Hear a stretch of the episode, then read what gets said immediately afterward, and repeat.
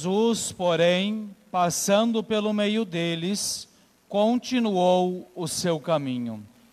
Estimado diácono, queridos irmãos e irmãs, celebramos o quarto domingo do tempo comum e a palavra de Deus, nesta santa liturgia, vem nos ajudar a meditar é, sobre a importância de confiarmos totalmente no Senhor, de nos abandonarmos de fato às mãos do Senhor, sabendo que é Ele quem nos sustenta, que é Ele quem nos protege, que é Ele que nos mantém de pé diante das lutas, diante das provações que a vida nos impõe, e que é justamente confiando no Senhor que nós conseguiremos é, suportar e passar por estas provações.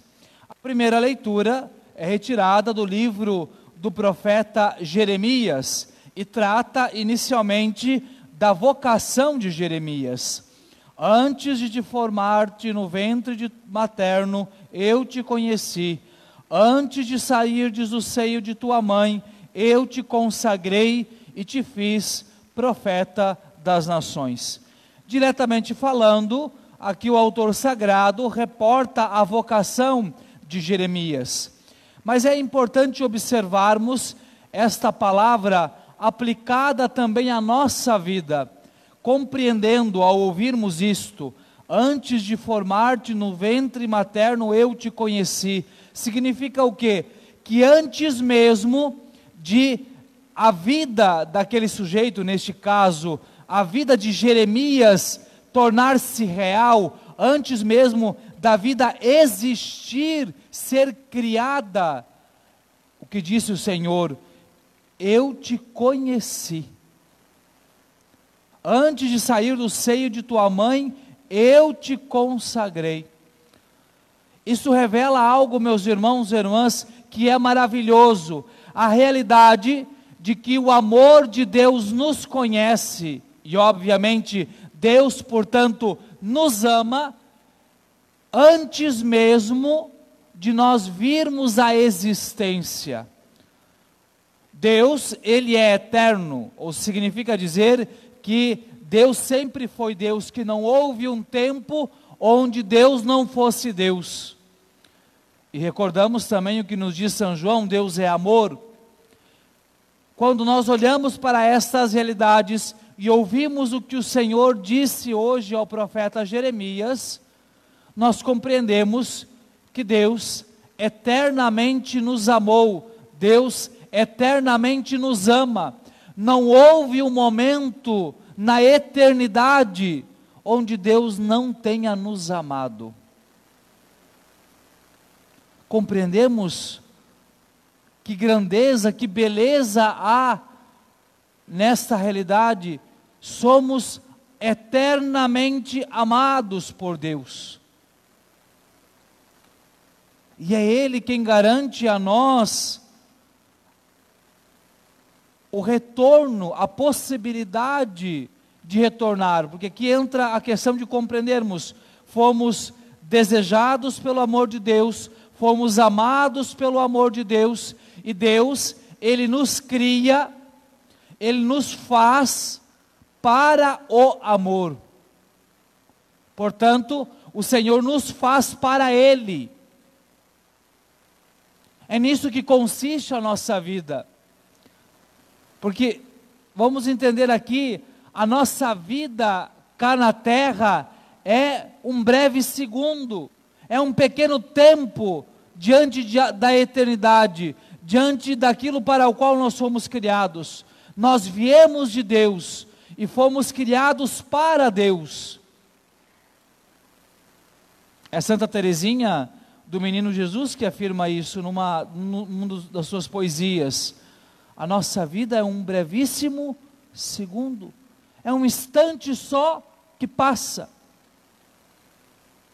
Nós não fomos feitos para esta vida, nós somos feitos para a eternidade. Nós fomos feitos para a vida eterna em Deus. Nós aqui somos apenas peregrinos.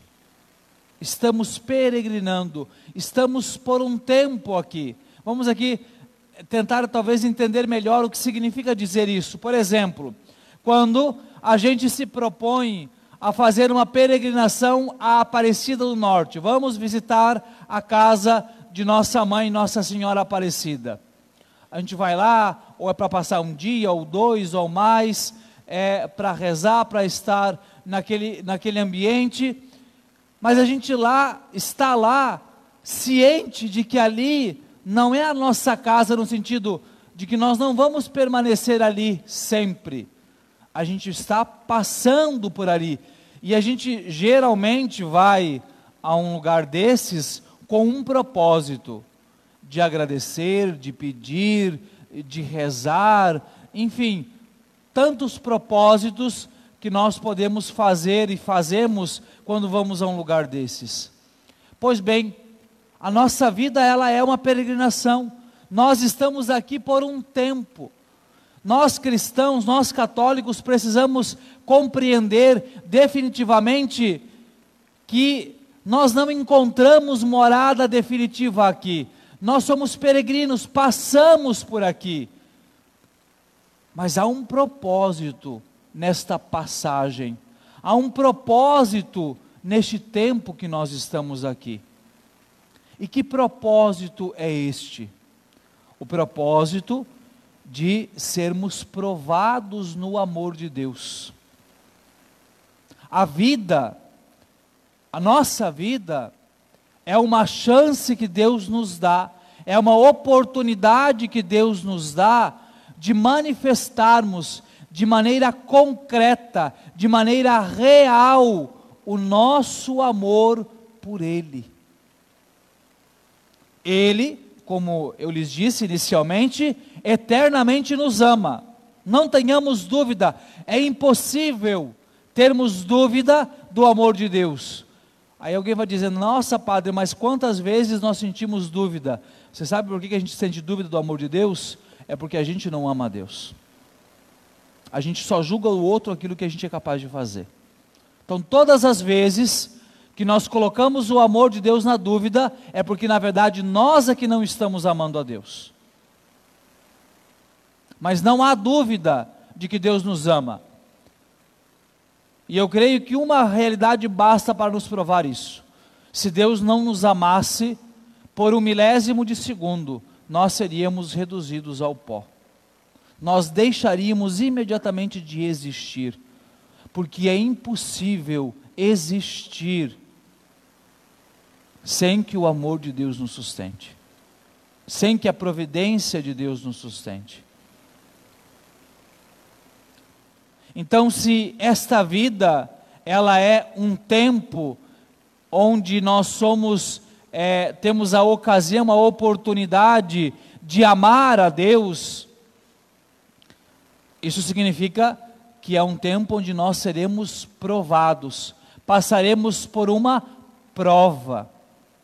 E é por isso que esta vida, ela é cheia de situações que de fato colocam no, o nosso amor a Deus à prova. Ou seja, essa vida é cheia de provações, de cruz, de sofrimentos, de situações que estão a todo momento testando se nós realmente amamos a Deus.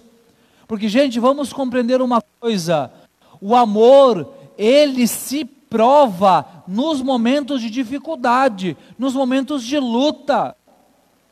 Vamos aqui colocar um, exemplo paralelo. Pensar, por exemplo, num casal. Quando tudo está bem, está mil maravilhas, né? os filhos estão tranquilos, não tem problema nenhum, né? o trabalho está tudo tranquilo, a vida ali a dois está né, tá sem problema, né, cada, cada um faz a sua parte, né, e o, um ajuda o outro a fazer tudo. Quando as coisas estão bem, é fácil dizer: ai, Fulaninha, você é meu amor, te amo, ai, Fulaninho, não sei o que lá, que bom. É fácil dizer que ama quando as coisas estão bem. Agora, vai dizer Fulano, Fulano, eu te amo, quando o bicho está pegando, quando está cheio de problema, quando não está tendo entendimento, quando surgem as provações, quando vêm as desconfianças, é ou não é muito mais difícil dizer, Fulano, Fulana, eu te amo? A mesma coisa aplica-se à nossa relação com Deus. Quando a nossa vida está toda tranquila, né? não, olha, eu estou conseguindo rezar, eu tenho cada vez mais vontade de rezar, todos os planos espirituais que eu tenho feito, eu estou conseguindo realizar, tudo que eu peço a Deus, parece que eu peço aqui e ali Deus já me atende, então está tudo bem, está tudo uma maravilha. É muito fácil dizer, eu sou cristão, eu sou católico, eu amo a Deus. Mas e quando vem a provação? E quando vem as lutas? Quando vem as perseguições? Quando vem as fofocas, as calúnias, as mentiras, as dificuldades? Quando se passam as privações? Quando aquelas pessoas em quem nós confiávamos parece que viraram as costas para nós, ou até mesmo parece que estão fazendo maldade contra nós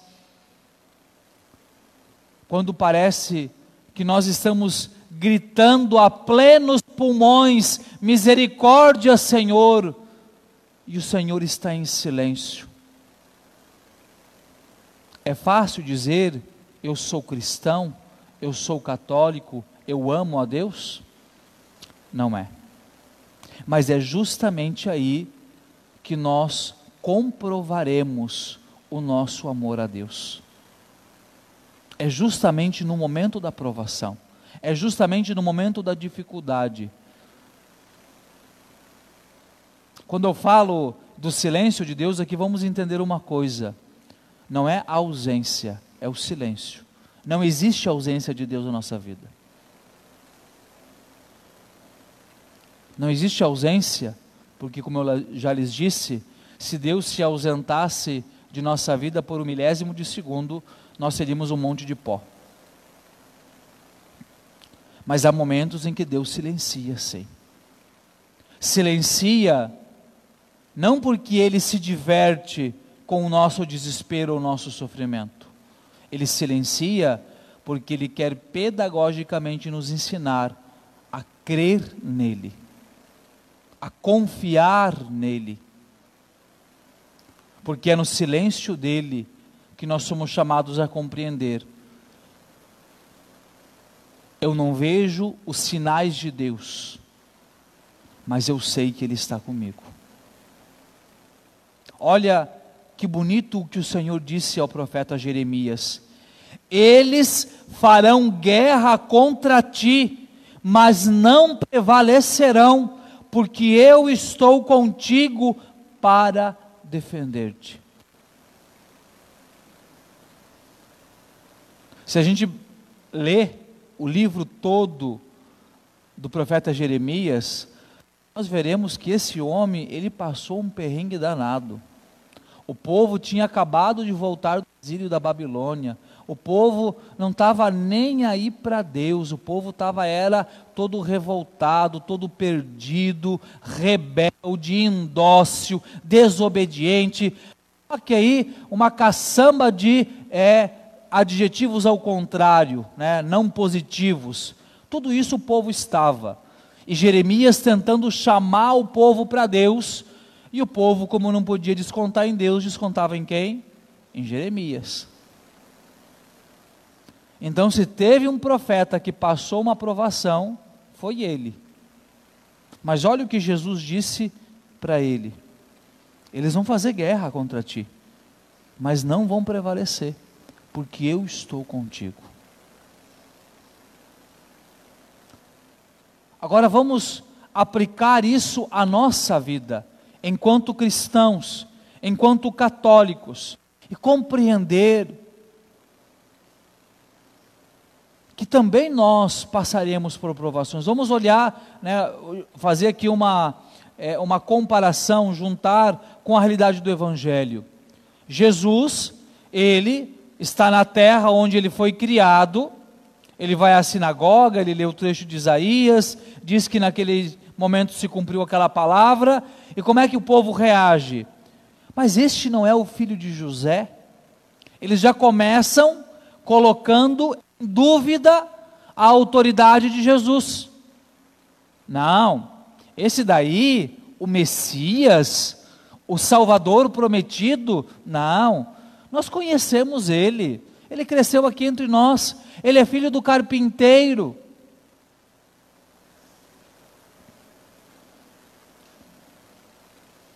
Então Jesus vai lá e coloca o dedo na ferida, né? Ah, vocês estão duvidando? Vocês não creem que eu seja o Messias? Aí Jesus mostra que o problema não está nele, mas está no povo, porque lhes falta fé. E aí Jesus recorda dois fatos que estão no Antigo Testamento que demonstram a falta de fé do povo. Ele primeiro coloca: Olha, em verdade vos digo, um profeta só não é bem recebido na sua pátria. Quando houve uma grande seca em Israel, havia muitas viúvas. E aqui, por que ele fala das viúvas?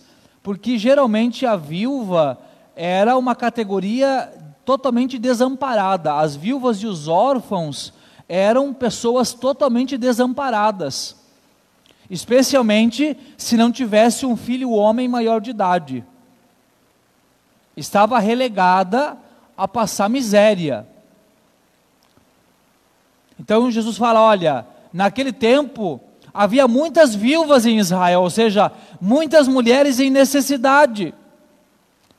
Mas o profeta Elias não foi enviado a nenhuma destas viúvas, a não ser a uma viúva em Sarepta, na Sidônia, ou seja, a uma viúva que era pagã, que não era de Israel, não era do povo de Israel. Depois Jesus ainda emenda: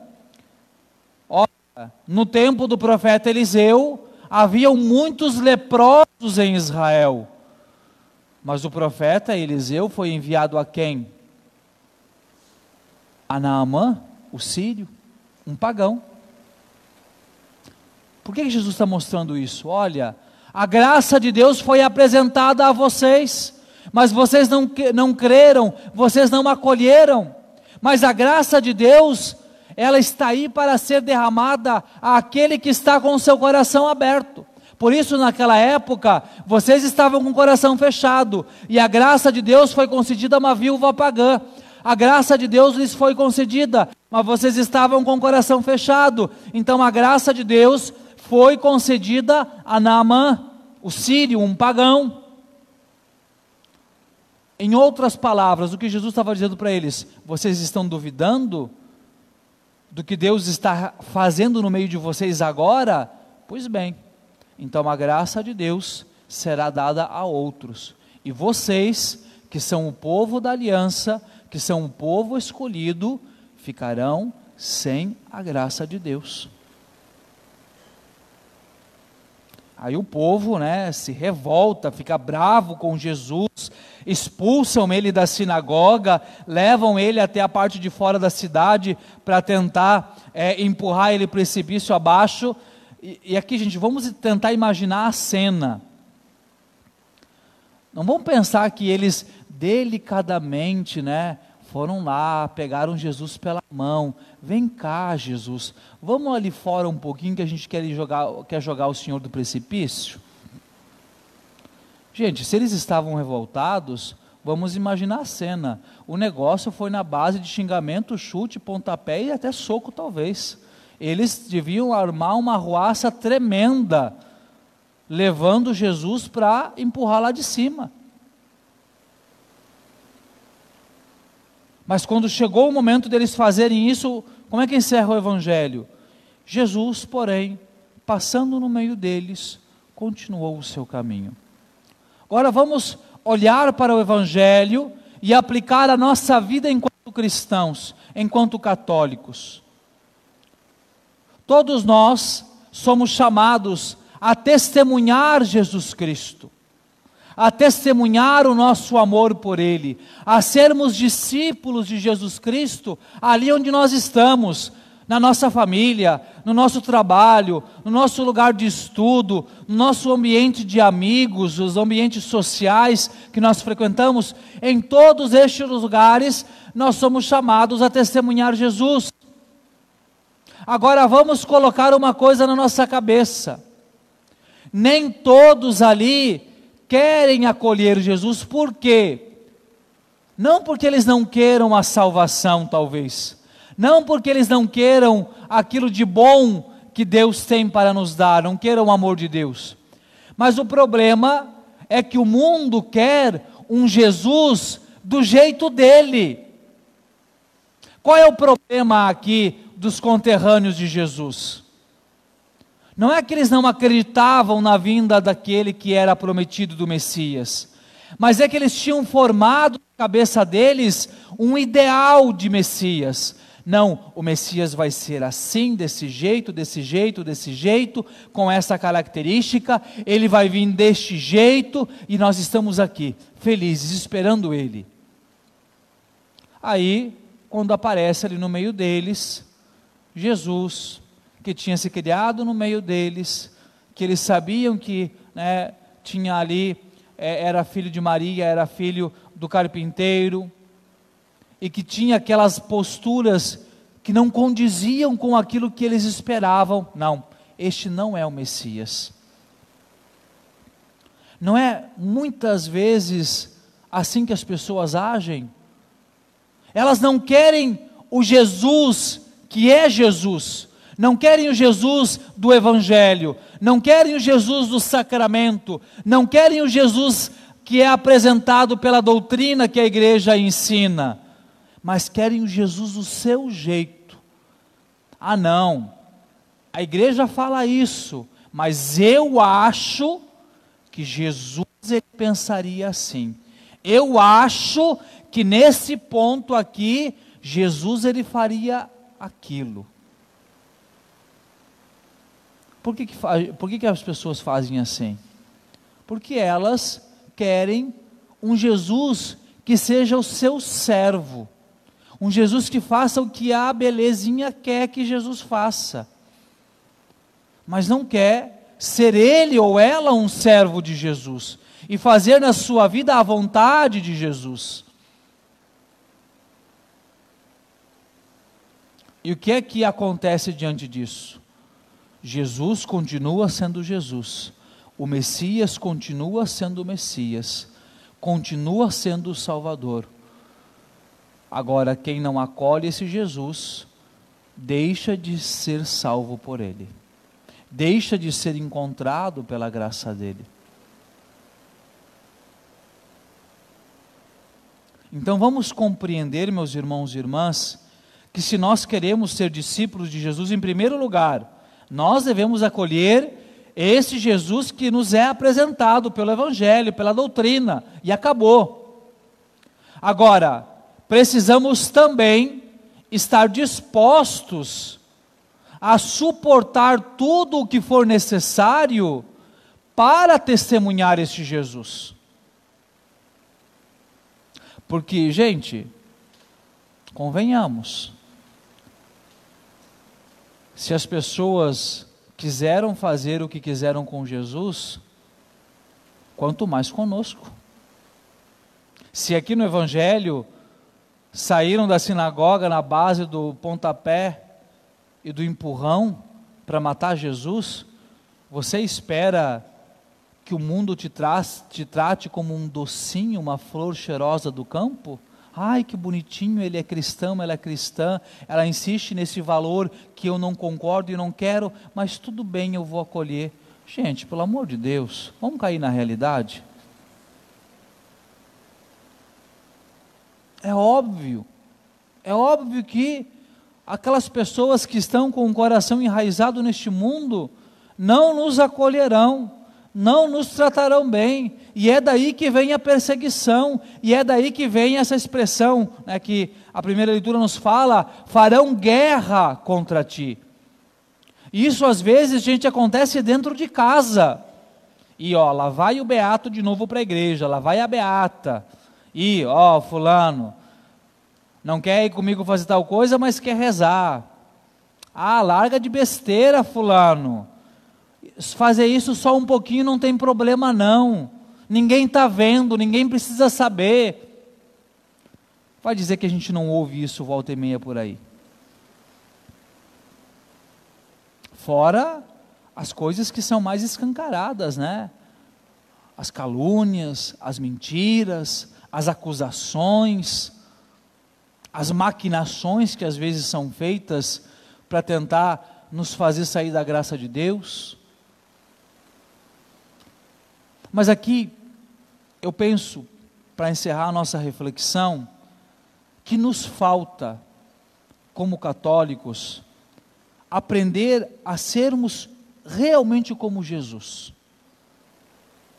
E isso significa a coragem de imitar Jesus nesse último versículo do Evangelho de hoje. Jesus, porém, passando pelo meio deles, continuou o seu caminho. Você sabe qual é, é a situação que muitas vezes é, nos prende, nos dificulta de vencer essas dificuldades que vão se impondo, é que nós temos uma maldita mania de querer contentar todo mundo, de querer é, é, fazer a vontade de todo mundo, nós queremos ser agradáveis. Ah, não, mas eu não quero perder a amizade, eu não quero perder essa relação pessoa, ah, mas eu não sei o que que o fulano, o que que a fulana vai pensar se eu agir dessa maneira, se eu for firme naquilo que o evangelho me pede, se eu aqui negar disser que isso não pode, porque a minha fé me ensina outra coisa, mas o que que vão pensar? O que que vão dizer? Ah, eu vou ser um esquisito no meio das pessoas. E a gente fica com essa função de de querer contentar as pessoas. Isso significa, seria como se a gente alcançasse os braços e dissesse aqui, ó, me pega pelo braço e me atira aqui de cima do precipício, é isso. Nós precisamos ter a coragem de passar pelo meio e seguir o nosso caminho. Não tem aquela expressão popular, enquanto os cachorros latem, a caravana passa? Então, Deixa que falem, deixa que pensem, deixa que maldigam, que amaldiçoem, que façam o que quiserem, mas siga o seu caminho. Para com essa mesquinharia de ficar se importando com o que vão pensar, com o que vão dizer de você. Se você sabe que você está se esforçando para viver a vontade de Deus, deixa de lado Larga esse povo amargurado, larga esse mundão de lado e segue o seu caminho. Não paute a sua vida pelo que os outros vão pensar, vão dizer, vão fazer, porque essa vida foi dada por Deus a você, para você chegar no céu. Se os outros não querem, o problema é deles. Para de ficar agarrado com essas situações. Quantas vezes a gente fica ouvindo as pessoas, ai padre, porque eu estou magoado, porque eu estou chateado, porque eu estou desanimado, por quê? Ah, não, porque Fulano disse isso, porque Beltrano falou aquela outra coisa, Fulano fez aquilo. Mas Fulano, levanta a cabeça e segue o teu caminho, larga isso de lado. Você por acaso, eh, com todo respeito a quem trabalha com isso, mas você é dono de, de, de ferro velho para estar tá carregando tranqueira na sua vida? Para ficar preso a essas tranqueiras? Larga disso. Tenha essa atitude firme como Jesus. Levanta a cabeça, passa pelo meio disso tudo e segue o teu caminho. E pronto. O que deve nos importar enquanto cristãos, enquanto católicos, é seguir Jesus, é sermos fiéis a Ele. E quem está conosco, ótimo. Quem não está também, ótimo. Siga aquilo que você quer, mas me deixe seguir a minha vida.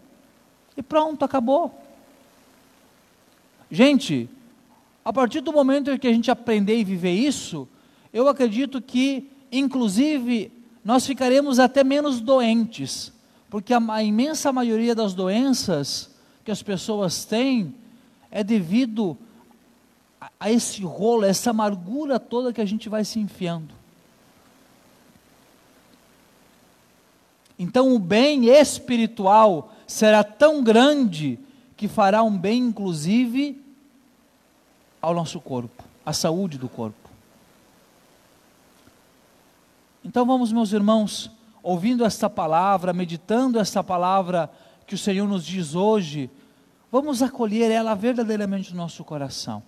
Vamos acolher, em primeiro lugar, Ele nos ama, Ele nos criou para o amor, Ele nos criou para sermos amados por Ele, Ele está conosco, Ele nos sustenta. Então vamos corresponder a este amor que nos ama e que nos sustenta, e vamos seguir Ele firmes, sem temer as perseguições, as guerras, as lutas. Seguir Jesus. Jesus aqui nesse evangelho ele poderia ter deixado ser morto. Afinal de contas, ele veio para redimir e depois ele morreu na cruz. Mas ele não veio para aquele momento, ele veio para a cruz. Vamos passar por essas provações, por esses sofrimentos, até chegarmos no nosso momento, até entregarmos definitivamente a nossa vida e encontrarmos eternamente o amor que nos criou.